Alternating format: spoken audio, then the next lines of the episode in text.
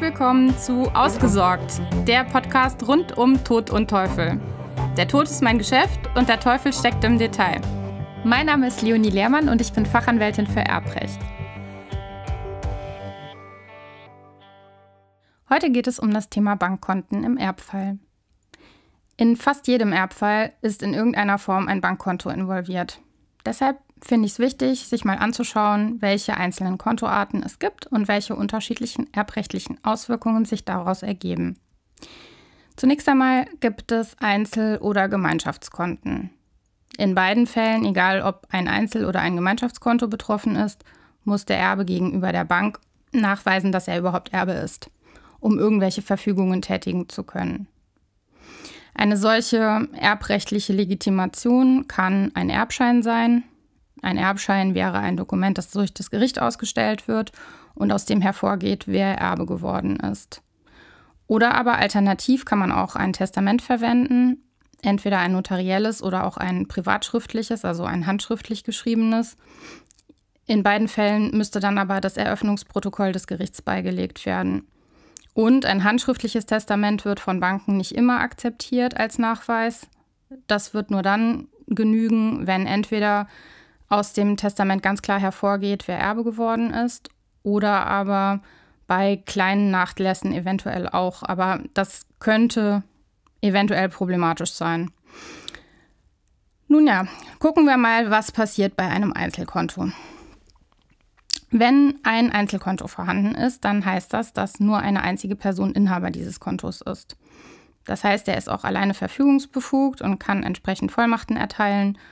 Bei dem Tod des betreffenden Kontoinhabers bleibt das Konto zunächst bestehen und wandelt sich um in ein Nachlasskonto. Das Girovertragsverhältnis geht dann auf den Erben über und das Guthaben, das auf dem betreffenden Konto vorhanden ist, kann entweder auf das Erbenkonto umgebucht werden und dann das Nachlasskonto gelöscht werden oder aber es kann erstmal auf unbestimmte Zeit noch stehen gelassen werden. Mir scheint es wichtig, dass, dass, das Konto zunächst einmal noch stehen gelassen wird und man eben dieses Konto nicht auflöst, solange bis man einen Überblick darüber gewonnen hat, welche Zahlungen regelmäßig noch abgehen, beziehungsweise vielleicht gibt es auch noch Zahlungseingänge, die zu verbuchen sind. Und dann wäre es doch blöd, wenn man das Konto vorzeitig auflöst. Daueraufträge enden auch nicht automatisch mit dem Tod des Kontoinhabers, sondern der Erbe muss sie erst widerrufen. Bei mehreren Erben erfolgt automatisch die Umwandlung dieses Einzelkontos in ein Und-Konto. Was das ist, ein Und-Konto, darauf komme ich gleich nochmal zurück. Neben den Einzelkonten, über die wir gerade gesprochen haben, gibt es noch das sogenannte Gemeinschaftskonto, das immer dann gegeben ist, wenn mehrere Personen Kontoinhaber sind. Die Verfügungsberechtigung richtet sich dann nach der Ausgestaltung des Kontos. Da gibt es zwei unterschiedliche Modelle, nämlich einmal das Oder-Konto und einmal das Und-Konto. Das heißt tatsächlich so. Oder-Konto ist ein Konto, bei dem jeder Kontoinhaber allein berechtigt ist, über das Guthaben zu verfügen. Und das sogenannte Und-Konto ist ein Konto, bei dem nur alle gemeinschaftlich verfügen können. Im Erbfall tritt dann der Erbe Kraft Gesamtrechtsnachfolge, wie es immer so schön heißt, an die Stelle des verstorbenen Mitkontoinhabers. Es ist dann aber nur der Anteil des Erblassers an dem betreffenden Gemeinschaftskonto im Nachlass. Forderungen und sonstige Rechte und auch Pflichten aus dem Rechtsverhältnis zu der Bank des überlebenden Mitkontoinhabers bleiben dann unverändert. So, jetzt gucken wir uns nochmal die Unterteilung Oder-Konto bzw. Und-Konto an. Beim Oder-Konto, das habe ich gerade schon erläutert, handelt es sich um ein Gemeinschaftskonto mit Einzelverfügungsrecht ähm, das heißt, jeder kann allein darüber verfügen, jeder Kontoinhaber. Diese Kontoart bildet den absoluten Regelfall in der Kreditwirtschaft. Und das hängt wohl damit zusammen, dass der allerhäufigste Fall eines solchen Ruderkontos das Ehegattenkonto ist. Bei Ehegatten ist das Oder-Konto-Guthaben jeweils zur Hälfte anzurechnen, und zwar unabhängig von der Herkunft des Geldes. Also das heißt, auch wenn das Guthaben auf dem betreffenden Oder-Konto ganz überwiegend aus Arbeitseinkommen nur des einen Ehegatten stammt und es nur einen alleinverdienenden Ehegatten gibt im Extremfall, dann wird das andere hälftige Guthaben trotzdem dem anderen Ehegatten, der gar nichts beigetragen hat, zugerechnet. Das ergibt sich aus einer gesetzlichen Vermutungsregel, wonach der Kontoinhaber sowohl Gesamtgläubiger wie auch Gesamtschuldner ist. Das heißt zugleich aber auch, dass die Bank an beide Kontoinhaber leisten kann und dadurch von eigenen Verpflichtungen gegenüber den Kontoinhabern frei wird, auf der anderen Seite aber beide auch voll die Bank in Anspruch nehmen können. Aus Sicht der Bank heißt das zum Beispiel, dass die Bank beide Ehegatten, wenn es denn um Ehegatten sich dreht, bei einer Kontoüberziehung in voller Höhe in Anspruch nehmen können. Im Erbfall übernimmt der Erbe die rechtliche Stellung des Erblassers. Bevor er sein Recht ausüben kann, dann muss er erstmal gegenüber der Bank die erbrechtliche Legitimation erbringen, wie ich das gerade schon erläutert hatte. Die Bank ist nun aber nicht verpflichtet, umgekehrt zu überprüfen, ob der überlebende Mitinhaber über das jeweilige Kontoguthaben in voller Höhe verfügen darf oder eben nicht. Es sei denn, einzige Ausnahme, dass es sich um offensichtlichen Missbrauch handelt. Das wird aber in aller Regel nicht der Fall sein, wenn nur ein Kontomitinhaber Geld abhebt.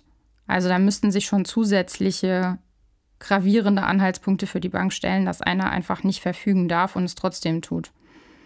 Ich will mal ein Beispiel machen. Eduard und Mathilde, die habe ich ja immer ganz gerne, die zwei. Die sind verheiratet und haben ein gemeinsames Oder-Konto bei der Bank mit Guthaben in Höhe von, sagen wir, 10.000 Euro. Mathilde stirbt, Alleinerbe. Von der Mathilde ist ihr Sohn Hanno aufgrund eines notariellen Testamentes. Wenn jetzt der Sohn Hanno das Testament mit Eröffnungsprotokoll des Gerichts gegenüber der Bank vorliegt, vorlegt können Eduard und Hanno unabhängig voneinander Geld abheben. Und zwar in Höhe beispielsweise von, sagen wir, 9000 Euro, kann einer auch ohne den anderen Geld abheben, ohne dass die Bank das überhaupt überprüfen müsste. Und somit hätte derjenige, der jetzt 9000 Euro abgehoben hat, natürlich eigentlich viel zu viel abgehoben. Dementsprechend kann der Mitkontoinhaber ein Interesse an der Sicherung des Geldes vor dem Zugriff des Erben am Konto haben. Dazu hat er die folgenden Möglichkeiten. Entweder kann er seinen Anteil des Geldes nach dem Erbfall direkt vom Konto abheben, oder aber er kann bei der Bank veranlassen, dass das Konto in ein Und-Konto umgewandelt wird, denn dann können ja beide nur Verfügungen gemeinsam treffen. Oder aber er kann das Konto auflösen bzw. umschreiben, allerdings nur sofern das in den Kontobedingungen überhaupt so vorgesehen ist als Möglichkeit. Sowohl der Erbe als auch der Mitkontoinhaber haben gegebenenfalls Ansprüche aus ungerechtfertigter Bereicherung, wie sich das dann nennt, wenn der jeweils andere über zu viel Geld als, sein, als ihm eigentlich zugestanden hätte verfügt. Bei mehreren Miterben eines Oder-Kontos können die Miterben nur gemeinsam verfügen. Das scheint im ersten Moment vielleicht dem, was ich gerade gesagt habe, etwas zu widersprechen, aber wenn man sich dazu ein Beispiel anschaut, wird es, denke ich, klarer. Wir nehmen daher den gleichen Fall, wie wir, den wir eben hatten, nämlich dass Mathilde und Eduard verheiratet sind und jetzt haben sie aber statt nur einem Kind gleich zwei Kinder, nämlich Hanno und Siegfried.